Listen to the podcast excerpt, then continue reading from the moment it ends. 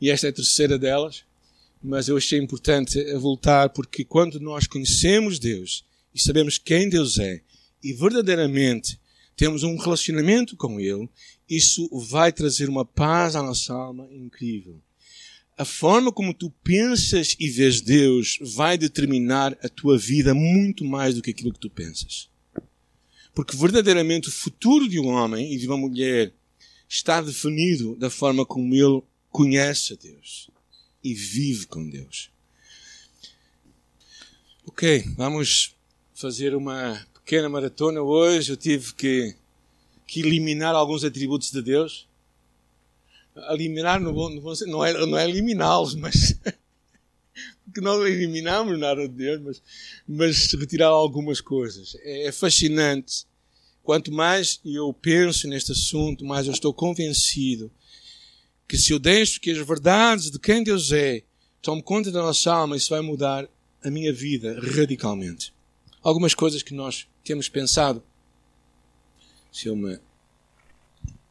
Já vimos o Deus que sempre existiu, o Deus que é autoexistente. Falámos acerca disto, da importância de nós olharmos para Deus e percebermos que Ele sempre existiu. Ele não precisa de ti nem de mim. Ele, ele criou o universo, ele, ele não se sentiu só, por isso criou o homem, como algumas pessoas dizem. Esqueçam isso. Não é verdade. Deus é autoexistente. Outra coisa que falamos é que Deus sempre está presente em nossa vida. Sempre.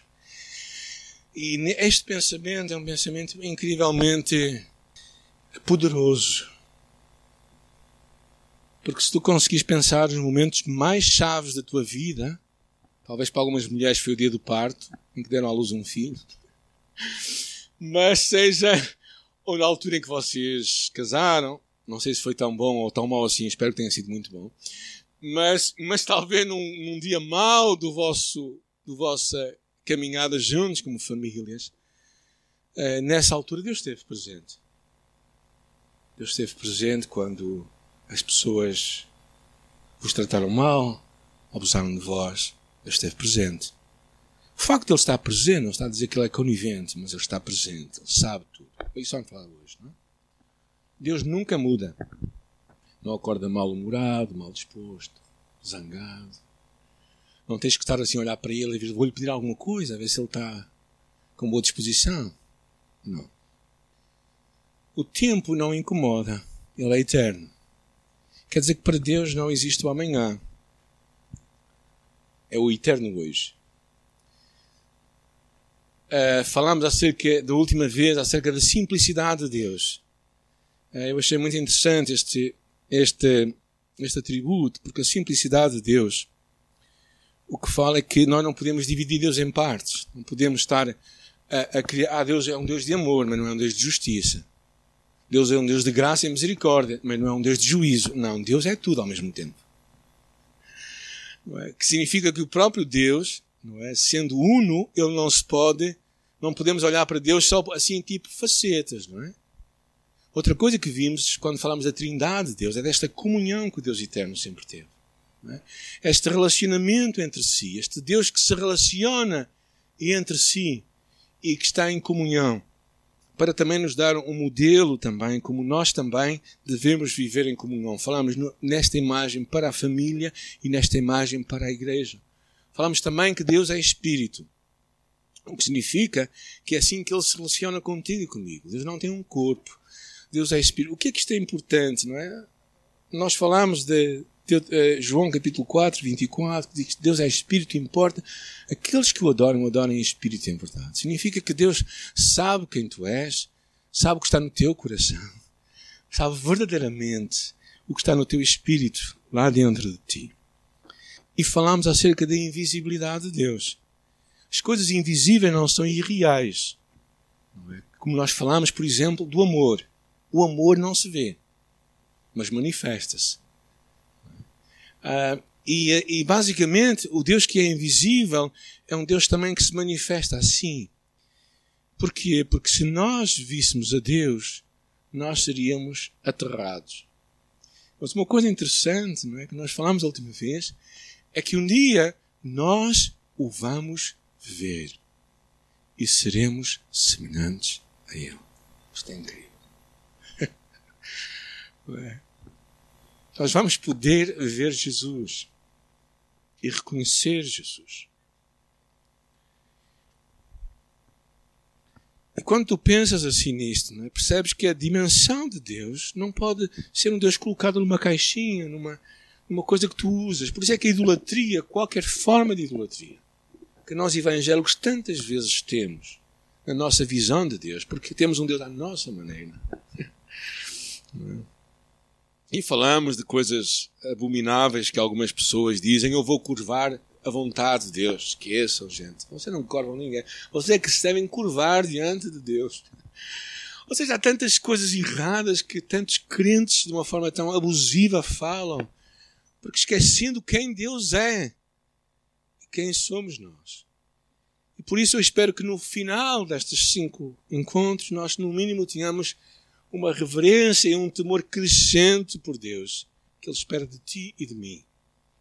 Hoje vamos falar acerca de mais cinco atributos de Deus. O primeiro deles que eu quero falar é sobre o Deus que sabe tudo.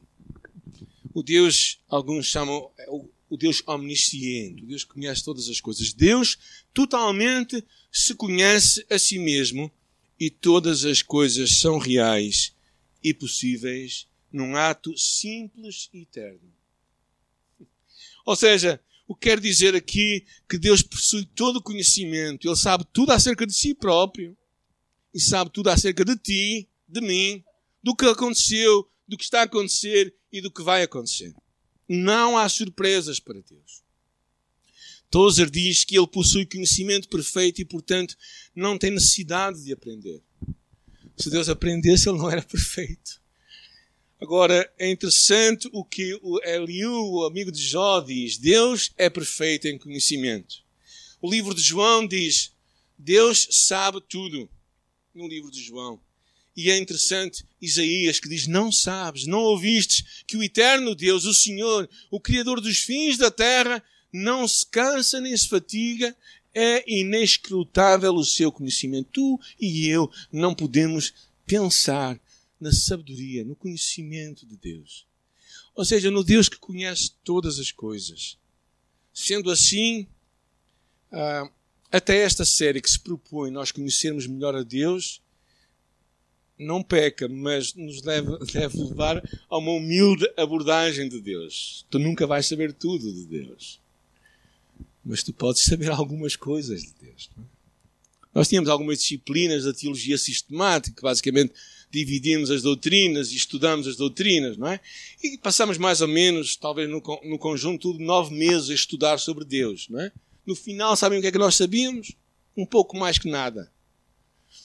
E basicamente é isso que eu espero, não é? Que nós saibamos um pouco mais que nada, mas esse saber nos possa levar a um, a um adequado relacionamento com este Deus. Não é? Agora é interessante quando nós pensamos acerca disto, não é? Que a omnisciência fala acerca deste Deus que conhece plenamente a si mesmo. É? Este é um facto surpreendente, surpreendente neste Deus infinito e ilimitado. O Espírito sonda tudo, mesmo as profundezas de Deus. Na verdade, quem conhece os pensamentos do homem senão o Espírito que nele está? Além disso, ninguém conhece os pensamentos de Deus senão o Espírito de Deus. Por isso, este Deus que tem todos estes pensamentos, este Deus que é luz, este Deus também que sabe todas as coisas no presente, nenhuma criatura escapa aos olhos de Deus, tudo está descoberto e exposto aos olhos de quem devemos prestar contas. Quando vocês passaram por ali, Deus viu tudo. Não, não foi só quando passaram por ali, lá fora também. Mas eu costumo brincar, se nós aqui à porta tivéssemos uma máquina que lia os vossos pensamentos e o vosso coração, quem passaria por aquela porta? Eu acho que abririam e outros buracos. Não é? Ou seja, este medo de sermos vulneráveis. Mas Deus conhece tudo da tua vida. Ele sabe todas as coisas. E, e eu não sei o que é que isso produz em ti. Lembras quando eras miúdo, quando te querias esconder, o que é que tu fazias? Fazias assim? Quem é que fazia assim, com as mãos? Eu fazia. Mas a nossa mãe via-nos na mesma, não é? A mãe vê tudo. Também que as mães também veem tudo, não é? Isso é, é um problema grave, não é? Mas, mas Deus vê todas as coisas. Ele sabe todas as coisas que estás a passar no presente. E também uma coisa que Ele sabe é que Ele conhece o teu futuro. Eu sou Deus e nenhum outro, eu sou Deus e não há ninguém como eu. Eu faço conhecido o fim, do, o, fim desde o início, desde os tempos antigos, o que há de vir. Ok. Agora vocês estão a dizer, mas Deus sabe isso tudo, não é? o que é que nós estamos aqui a fazer, não é? Nós estamos a procurar alinhar o nosso conhecimento com o conhecimento de Deus. Nós estamos a alinhar o nosso coração com o coração de Deus. Porque isso é que nos dá sabedoria. Vamos falar disso a seguir. Na verdade, é interessante que, que Deus conhece todos os detalhes da nossa vida. Há um episódio uh, Jesus dizia, não é? Que mesmo antes que vocês peçam alguma coisa, Deus já sabe todas as coisas. Por que é que nós então pedimos? Porque Ele quer ouvir a tua voz, a minha voz. A Bíblia fala que Ele conhece até os cabelos da tua cabeça. Eu sei que para alguns não é difícil. Contou os cabelos da tua cabeça. Eu sei que para alguns não é difícil. Para outros é mais complicado, não é? Mas Deus conhece todas as coisas. E o Salmo 139, que nós não temos tempo de estar a observar em pormenor, diz: Ele conhece as nossas ações e os nossos pensamentos. Senhor, tu me sondas, tu me conheces, sabes quando eu me sento, quando me levanto, mesmo à distância, pensei que os li. Segunda coisa, ele sabe as palavras que temos antes de falar. Não havendo ainda palavra alguma na minha boca, eis que logo o Senhor tudo conhece. Ele sabe todos os dias da minha vida, mesmo antes de eu nascer. Os teus olhos viram o meu corpo ainda informe no teu livro. Todas as coisas foram escritas, as quais em continuação foram formadas, quando nem ainda uma delas havia. Perante isto, o salmista diz, Salmo 139, 6, tal conhecimento é maravilhoso demais para mim, tão sublime que eu não posso entendê-lo. E é interessante que o livro de Isaías vai um pouco mais longe, não é? Ah, e diz assim: ah, porque assim como os céus são mais altos do que a terra, assim os meus caminhos são mais altos que os vossos caminhos, os meus pensamentos mais altos que os vossos pensamentos. Deus sabe tudo num simples ato. E é interessante, perante isto, uma vez, Agostinho, um dos pais da igreja, perguntou assim: Bem, se Deus sabe tudo o que vai acontecer, como é que as nossas decisões podem ser livres? Se Deus sabe tudo o que vai acontecer, como é que eu tenho liberdade para escolher? Agostinho tem um conceito interessante. Ele chama a razoável determinação. O que significa isto? As nossas decisões realmente, de alguma forma, determinam o que vai acontecer. Ou seja, os, os, os eventos não ocorrem independentemente do que decidimos fazer ou não, mas Deus já sabe todas as coisas. E mesmo assim, de alguma forma, nos dá liberdade. Perante esta imagem que Deus sabe tudo, como é que tu te sentes? Tens medo disso? Ou estás descansado? Se calhar para tu que não conheces Jesus como teu Senhor e Salvador, isto tenha-te que algum medo, porque um dia vais ter que olhar para Ele cara a cara, Ele vai te perguntar todas as coisas e tu vais dizer, bem, eu vou ficar tudo a descoberto. Mas tu conheces Jesus, tu és filho de Deus, Cada detalhe da tua vida não, te, não passa ao largo de Deus. E é interessante o que o que o, o que Tozer diz. Diz assim: Como é doce que o Pai nos conhece por inteiro. Nenhum maldizente pode falar mal de nós, nenhum inimigo nos pode acusar, nenhum facto poderá surgir de repente, envergonhar-nos e expor o nosso passado. Ou seja, tu podes ficar descansado, porque a pessoa a quem interessa agradar, ele conhece-te. E então o melhor é tu abrir o jogo com Deus. O melhor é tu não estás a querer a querer estar a esconder, a fazer uma agenda paralela a Deus.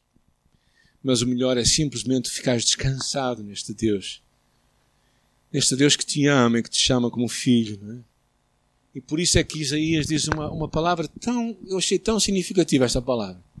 Porque os montes se retirarão e os outeiros serão abalados, porém a minha benignidade não se apartará de ti. A aliança da minha paz não mudará, diz o Senhor que se compadece de ti.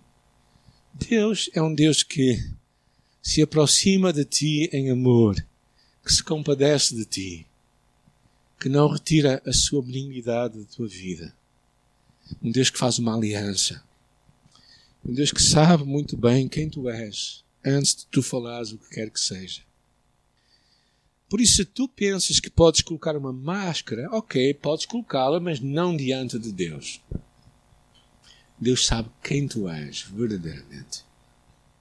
E se isso, isso, se isso causa algum incômodo no teu coração, é porque deves te perguntar a ti próprio: por que é que eu sinto assim? Talvez seja um pecado por confessar, talvez seja um, um relacionamento por resolver, talvez seja algo que tu tenhas de tratar com Deus, é verdade. E não deves fazer de conta que não é nada e deves tratar isso com Deus. Porque um destes dias tu vais estar nozinho na presença de Deus. Deus te vai ver tal qual tu és. Então, antes desse momento, é bom que tu, que tu abras o jogo com Deus, que tu abras o teu coração para Deus. Quando pensamos neste conhecimento de Deus, para mim dá-me tanta profunda segurança e, e, e, um sentimento de, de aconchego.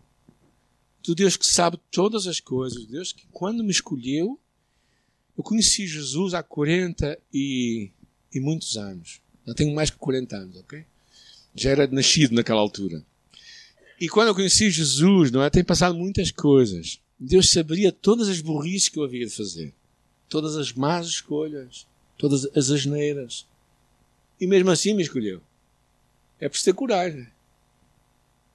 É preciso ter coragem para te escolher a ti também. E a mim, não é? Mas Deus é assim, porque Deus conhece-nos. E quando Deus nos conhece, Ele não nos conhece somente pensando em nós, mas pensando em Cristo, que morreu por ti e por mim. Quando te vê a ti, Ele vê Jesus. Quando tu conheces Jesus como teu Senhor e Salvador. Bem, não temos tempo de avançar muito mais neste, mas vamos avançar para o segundo, que é a sabedoria de Deus. A sabedoria de Deus. Deus é sábio. O que é que isto quer dizer? Quer dizer que, que escolhe os melhores alvos e os melhores meios para atingir esses objetivos. Ou seja, Deus tem sempre o melhor para ti e para mim. Ele sabe o que realmente vai funcionar. Acreditas nisto? Então por que nós desobedecemos? Por que nós pecamos? Por que nós não fazemos sempre a vontade de Deus? Porque nós achamos que somos mais sábios do que Deus, não é? É interessante quando pensamos nisto que Daniel, o grande sábio Daniel, diz: Seja bendito o nome de Deus de eternidade a eternidade. Porque dele são a sabedoria e a força. É ele quem muda os tempos, as estações, remove reis, estabelece reis. Ele dá sabedoria aos sábios e conhecimento aos entendidos. Ele revela o profundo e o escondido. Conhece o que está em trevas e com ele mora a luz.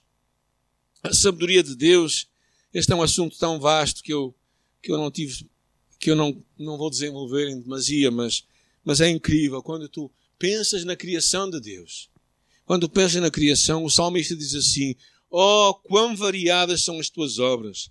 Elas são sabedoria que tu fizestes, a terra está transbordando com todas as tuas criaturas. Quando Deus cria o universo perfeito, quando olhas para a criação, tu, tu percebes um Deus que é verdadeiramente sábio.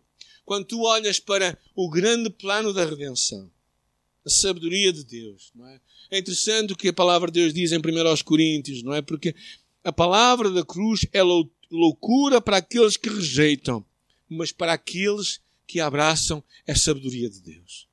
Então Deus decide fazer a salvação de uma forma incrível. Quem pensava uma coisa dessas? Enviar um filho para morrer em nosso lugar. A redenção, a salvação de Deus é uma coisa que revela uma sabedoria de um Deus incrível. Ah, e é quando chegamos ao livro de Romanos 11, 33, o apóstolo Paulo irrompe num louvor espontâneo e diz assim: Ó oh, profundidade das riquezas, da sabedoria e do conhecimento de Deus, quão inescrutáveis os teus juízos, quão inescrutáveis os teus caminhos. Ou seja, eu não consigo compreender, Deus, o teu caminho, o que tu fizeste. Eu não consigo entender como tu és um Deus tão sábio e tão poderoso. Gente, perante um Deus assim, o que é que nós vamos argumentar? A sabedoria de Deus também é expressa na igreja. O mistério há muito tempo oculto. É muito interessante isto, porque a palavra de Deus diz que, que este mistério, que é a igreja, uh, mostra-se diante dos anjos e dos demónios pela autoridade que Deus lhe entrega. Deus decide fazer uma coisa tão incrível. A igreja cristã, o plano tão sábio, está sempre na frente, mesmo para quebrar as barreiras raciais e sociais nas sociedades ao redor do mundo. E, portanto, deveria ser uma manifestação visível do plano surpreendentemente sábio de Deus para produzir unidade na diversidade e toda a criação o deveria homenagear. Ou seja, a igreja deveria estar à frente de tudo o que está a acontecer. Por isso é que não há mal nenhum em nós passarmos essas informações sobre o que está a acontecer no nosso mundo. E acho que a igreja deveria também ser parte deste projeto de redenção do mundo. Ser parte de muitas iniciativas também de ecologia, de iniciativas para resgatar a humanidade. Porque essa é a sabedoria de Deus mas também ela é vista em nossas vidas como indivíduos. Romanos capítulo 8, e sabemos que todas as coisas contribuem juntamente para o bem daqueles que amam a Deus, daqueles que são chamados pelo seu propósito. Ou seja, todas as coisas, todas as coisas, todas as coisas uma outra, uma outra tradução mais, digamos, mais compreensível desta passagem é Deus faz que todas as coisas contribuem para o bem daqueles que amam Deus. Ou seja, Deus até usa os desastres da tua vida, os acontecimentos de perdas na tua vida. Claro, quando nós passamos pelas perdas, quando nós passamos pelos desastres da nossa vida, quando nós passamos por calamidades em nossa vida, nós achamos que isso contribui para o nosso bem? Vocês acham que o desemprego que vocês passaram contribuiu para o vosso bem? Vocês acham que a doença que vocês tiveram contribuiu para o vosso bem? Bem, quando nós apanhámos aquela surpresa com a Jacinta em setembro, não é? Foi quase prenda de casamento. Nós ouvimos aquilo no dia 3, não é? Que ela tinha câmara. No dia 7 fizemos anos de casado, é? Mas acham que aquilo sentimos como uma prenda de casamento? Não. Mas Deus faz, porque Ele é sábio a sua sabedoria, que Ele tem capacidade de usar até os, as coisas perdas em nossa vida. Eu até acredito que Deus é capaz de redimir os pecados que acontecem connosco. Às vezes que nós somos, somos vítimas de algumas más escolhas de outras pessoas. Já alguém foi vítima de alguma má escolha? Já alguém fez uma má escolha que vitimou outras pessoas? Possivelmente, todos nós. Mas Deus pode usar tudo isso porque a sua sabedoria é incrível. E por isso é que eu acho que nós deveríamos perceber, não é? Quando nós abraçamos a, a vontade de Deus, nós deveríamos abraçá-la com este conhecimento de que realmente Deus é, é sábio. E por isso, quando tu conheces o que Deus tem para ti, tu deves abraçar isso. Ok, vamos avançar mais um pouco. A bondade de Deus. A bondade de Deus. Deus é, Deus é bom, não é? Quantas vezes Sempre, todas as vezes. Há um filme que, que ficou muito conhecido, né? uh, nestes últimos anos, né? Que fala acerca deste assunto da bondade de Deus. O que significa a bondade de Deus? Significa que Deus é o bem, é o bem supremo e que tudo o que Deus é e não é, é digno de aprovação. Tudo o que Deus é e não é, é digno de aprovação. Ou seja, o que Deus dá e o que Deus não dá é bom. Ok, já, tem, já educaram alguma criança? Quando vocês dizem não, como é que eles ficam? Contentes, não é? Não sei qual é a vossa percepção. Eu acho que os educadores normalmente percebem melhor isto do que aqueles que nunca educaram crianças. Porque quando tu educas uma criança, tu sabes o que é melhor para ele, não é? E sabes mesmo. Mas o que é que ele vai dizer? Não. Eu é que sei o que é melhor. E uh, verdadeiramente não é verdade, não é? é claro que nós somos livres para decidir o que queremos decidir. Se abraçamos ou não o que Deus tem para nós.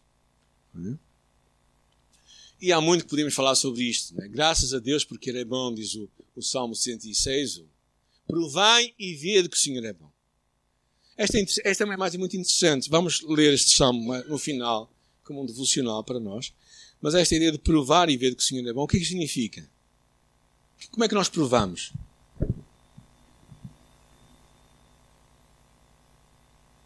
Comendo, não é? Usando na nossa vida. Não, não provar e ver que o Senhor é bom significa que tu vais viver em tua vida e, provar, e ver mesmo em prática que Deus é bom. Ou seja, esta é muito interessante porque quando Deus termina a criação, Ele diz que tudo era bom. Deus é a fonte de todo o bem no mundo, toda a dádiva e todo o dom perfeito que vem do alto, onde o Pai, que criou as luzes celestiais imutáveis como as estrelas, se movem como sombras. O Senhor dá generosamente de sua bondade para com aqueles que leva irrepreensíveis. Deus faz que todas as coisas contribuam para o bem daqueles que amam a Deus. Há tanto que nós podemos falar sobre este assunto. E Paulo nos encoraja a abraçar a vontade de Deus que é boa, agradável e perfeita. Tu achas que a vontade de Deus é boa, agradável e perfeita para ti? Então porquê é que tu e eu pecamos? Porque achamos que não é tão boa assim, não é? Alguns de nós achamos, particularmente às vezes quando somos mais jovens, porque a idade vai-nos vai -nos levando a aprender algumas coisas, não é? Quando somos mais jovens, achamos que sabemos mais que Deus. É? Com o tempo, vamos perceber que não. E também com as dores de cabeça e com as cabeças partidas que vamos passando na vida, não é? Havia muito que nós podíamos falar sobre isto, é? mas eu acho que então, quando estiveres perante um desafio da palavra de Deus, pensa: Deus é bom para ti. Ele pôs aquilo não é por maldade Sabem porque é que estão os sinais de os sinais de stop na, nas, nas estradas? Sabem porquê? Claro que há duas leituras de stop. Se tens olhos para ou se tens oportunidade passa, não é? Estas duas leituras, não é? Eu sei que isto divide muito da, da pessoa, mas a ideia é que aquilo te vai ajudar a ti e a mim. Por isso é que há regras também, e nós vamos aprendendo o código para saber quando devemos parar ou não, ou estas coisas todas, não é? E Deus também, de alguma forma, decide cuidar de ti e de mim e por isso dá a sua vontade. A vontade é porque Ele nos quer mal? O que que uma criança. o que que uma... o nosso neto, né, mais velho, uh, tem uma palavra que aqui há umas semanas atrás andava muito na boca dele, que é não gosto, não gosto. E ele, gostava, ele, dizia, ele sempre dizia-me alguma coisa, ele dizia não gosto, não gosto. É sempre não gosto, né? A criança, uh, o ser humano tem muito uh, a mania do não. É? Alguns que são, alguns que ainda são velhos ainda dizem não gosto, não é? Quando Deus fala alguma coisa, não é? Porque nós não percebemos que Deus é bondoso. Deus verdadeiramente é bom.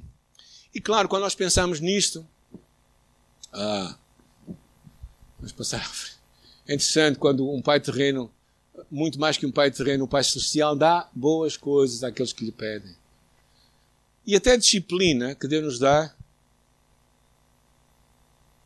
É para quê? É para o nosso bem. Nós achamos isso? Quando uma criança está é disciplinada, é? nós dizemos é para teu bem. Como é que ela faz? Como é que ela responde? Chora mais. Quando Deus te disciplina, alguns de nós não perceberam ainda isso.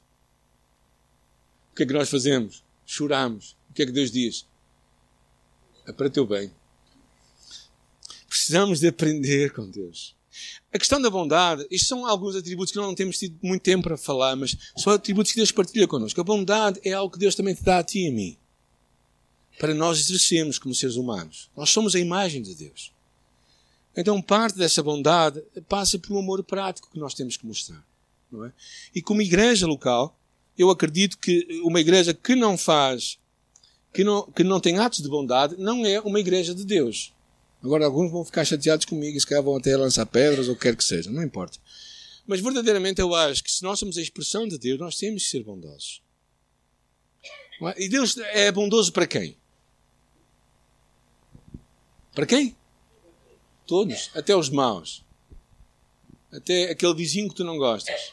Eu tenho agora um vizinho que mudou para lá, para minha casa, perto, para cima da minha casa. Que é uma, é uma casa que está sempre a mudar de gente, né? Ou sempre a entrar mais gente, que aquilo, às vezes tem várias famílias lá dentro, né? É tudo gente, é tudo português, mas aquilo é tudo gente que é assim. E agora ultimamente tenho tido uma música um bocadinho que eu não gosto tanto assim, não é? E, e normalmente é com bom som, que eles estão no terceiro andar ou no primeiro osso, não é? E, e, e a esses vizinhos Deus também é bom, não é? E Deus também é bom para eles.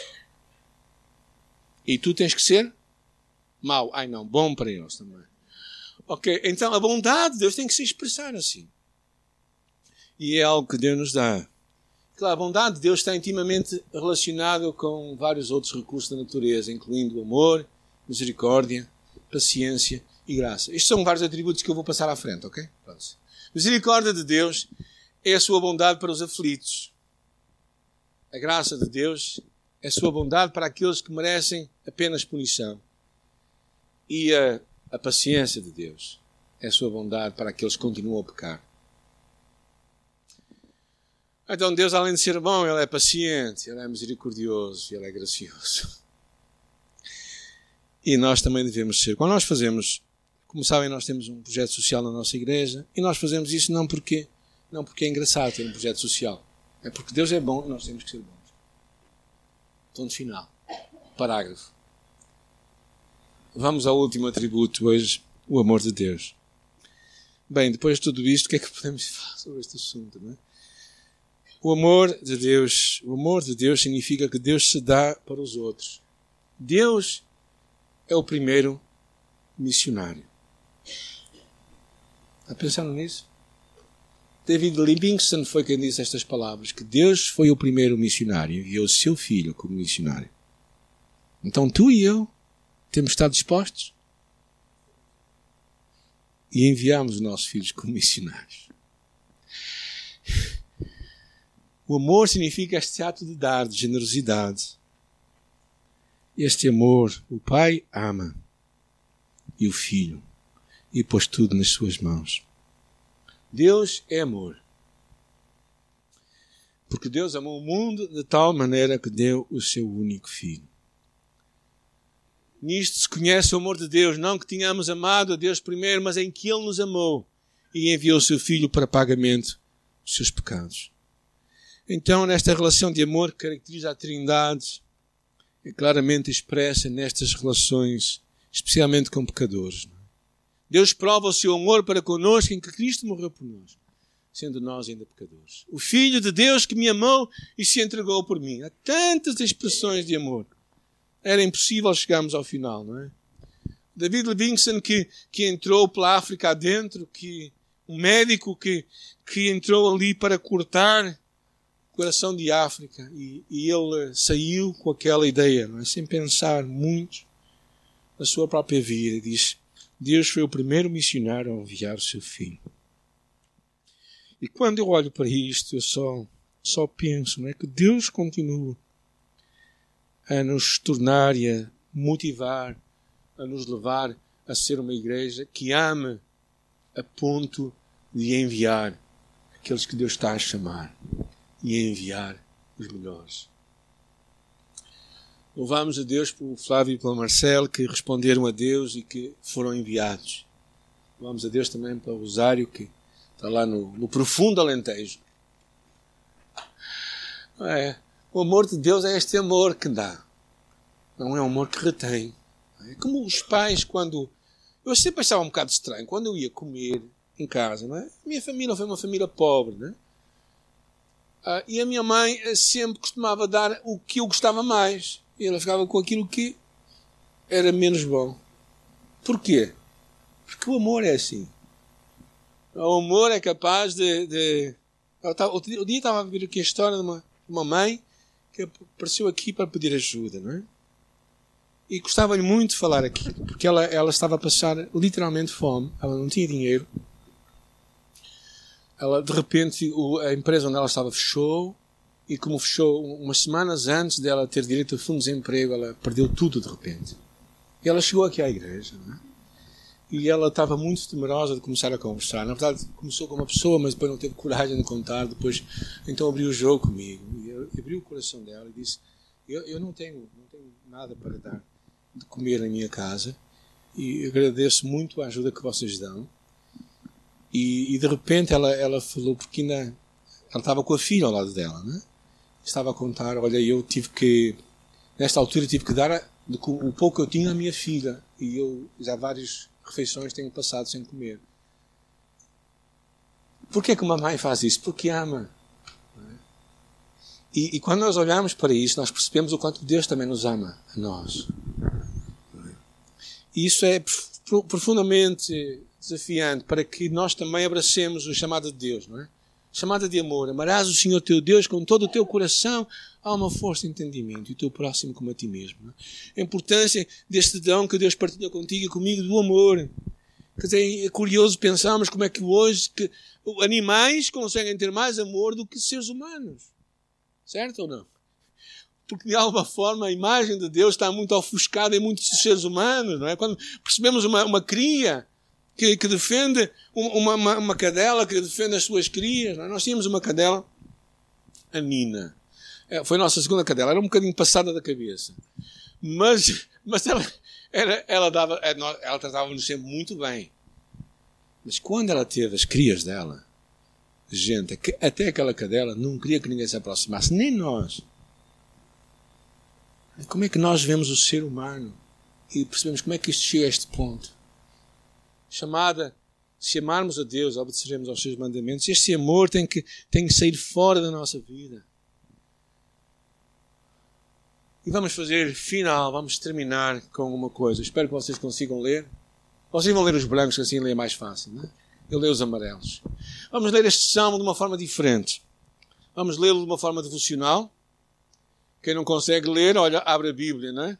Aí o pessoal do canto aí, ali é um bocado difícil. Eu daqui consigo ver bem. Já está encomendada uma nova televisão maior, não é? É maior o ecrã? Não é? É maior o ecrã, não? É, acho que sim. Então vamos. Quem, podem ler o, o, abrir a Bíblia no Salmo 37. Vamos fazer a leitura juntos. Vocês vão ler os, os ímpares, eu leio os pares, está bem? E vamos fazê-lo isto como um ato devocional a Deus. Vamos fazer de conta que nunca ouvimos esta passagem. Está bem? 34. É 34, não é? é? Vamos fazer de conta que nunca ouvimos esta passagem, está bem? E vamos ler? Se tiverem dificuldades, desculpem, eu vou, eu vou, eu vou aprender, eu vou aprender, eu vou pôr a letra maior. Na próxima semana. E, mas, mas agora leiam as brancas que vocês conseguem aqui ler, o pessoal aqui eu acho que consegue. Se não, nós podemos arranjar um contrato com um oftalmologista qualquer coisa assim, a ver se abrimos aqui uma, uma consulta aqui logo à porta da igreja. Claro, se ele ajudar financeiramente a igreja também, senão não tem consulta aqui nenhuma. Mas vamos ler, está bem? Então vocês leem juntos o Salmo 34. Vamos fazer disto um momento devocional e vamos assim terminar e depois passar para o tempo de louvor, está bem? Ou terminar com uma música, não é? Então, juntos vamos ler e depois leio o 2, depois vocês o 3, 4 e depois vamos continuar a ter mais, mais outros versículos à frente, ok? Juntos então. Louvarei ao Senhor em todo o tempo, o seu louvor estará continuamente na minha boca. A minha alma se gloriará no Senhor. Os mansos o ouvirão e se alegrarão. Engrandecei ao Senhor comigo e juntos exaltemos o seu nome. Busquei ao Senhor e ele me respondeu. Livrou-me de todos os meus temores. Olharam para ele e foram iluminados, e os seus rostos não ficaram confundidos. Clamou este pobre e o Senhor o ouviu, e o salvou de todas as suas angústias. O anjo do Senhor acampa-se ao redor dos que o temem e os livra. Provai e vede que o Senhor é bom. Bem-aventurado o homem que nele confia. Temei ao Senhor vós, os seus santos, pois nada falta aos que o temem. Os filhos dos leões necessitam e sofrem fome, mas aqueles que buscam ao Senhor bem nenhum lhes faltará. Fechar os nossos olhos. Senhor é tão incrível entrar somente por um pezinho na porta da tua casa para te conhecer. E neste dia, Senhor, entender que tu és este Deus que sabe todas as coisas. O que aconteceu na nossa vida, o que está a acontecer e o que vai acontecer. Saber que tu és este Deus que é sábio, capaz de realizar tudo da melhor maneira. Saber que tu és este Deus bondoso, que não trarás nada à nossa vida que não seja bom que não seja agradável, que não seja perfeito. Oh Senhor, é, é tão agradável, Senhor, é tão incrível abraçar, Senhor, saber que Tu és bom sempre, sempre, Senhor. Nos dias maus da nossa vida, nos dias difíceis da nossa vida, nos dias em que o mês é mais curto que o dinheiro, é mais comprido que o dinheiro. Tu és bom sempre, Senhor. E, e não somente isso, mas para cobrir isso, podemos falar da tua misericórdia, da tua paciência conosco, da tua graça conosco. Mas também, Senhor, só podemos falar do teu amor. Este amor que, que te levou a dar o melhor de ti para vir ao, ao encontro do pior de nós. E nós te louvamos, Senhor, por este amor. Este amor que, que nos empurra, que nos encoraja, que nos força a sermos amorosos também. Com os outros à nossa volta, com aqueles que nós nos vamos cruzando, Senhor. Senhor, obrigado por quem Tu és. Ajuda-nos a conhecer-te mais. E ao conhecer-te, que seja uma experiência, não aqui na cabeça, mas uma experiência no nosso coração. Uma experiência que muda a nossa vida, uma experiência que move a nossa vida, uma experiência que nos empurra para um relacionamento incrível contigo. Por isso, Deus, eu oro, Pai, por, cada um de nós, oro também pelas nossas necessidades, os problemas que passamos, as lutas que alguns estão a enfrentar. Oro pelos nossos receios, que nós possamos confiá-los a Ti, porque Tu és bom, sempre. E que nós possamos descansar no Teu amor. E, Senhor, oro em particular por aquelas pessoas que estão a passar realmente necessidades reais do dia a dia. E eu oro que, de alguma forma, nós possamos ser as tuas mãos e os teus pés e amá-las, Senhor, como tu nos amaste a e nos amas a nós. E podermos estar perto delas, Senhor. Que sejamos a tua igreja aqui na terra, o teu corpo que sejamos as mãos e os pés e a boca e o coração de Jesus. E muito obrigada por tua palavra. Que, louvaremos, que louvemos o Senhor em todo o tempo e o teu louvor esteja continuamente na nossa boca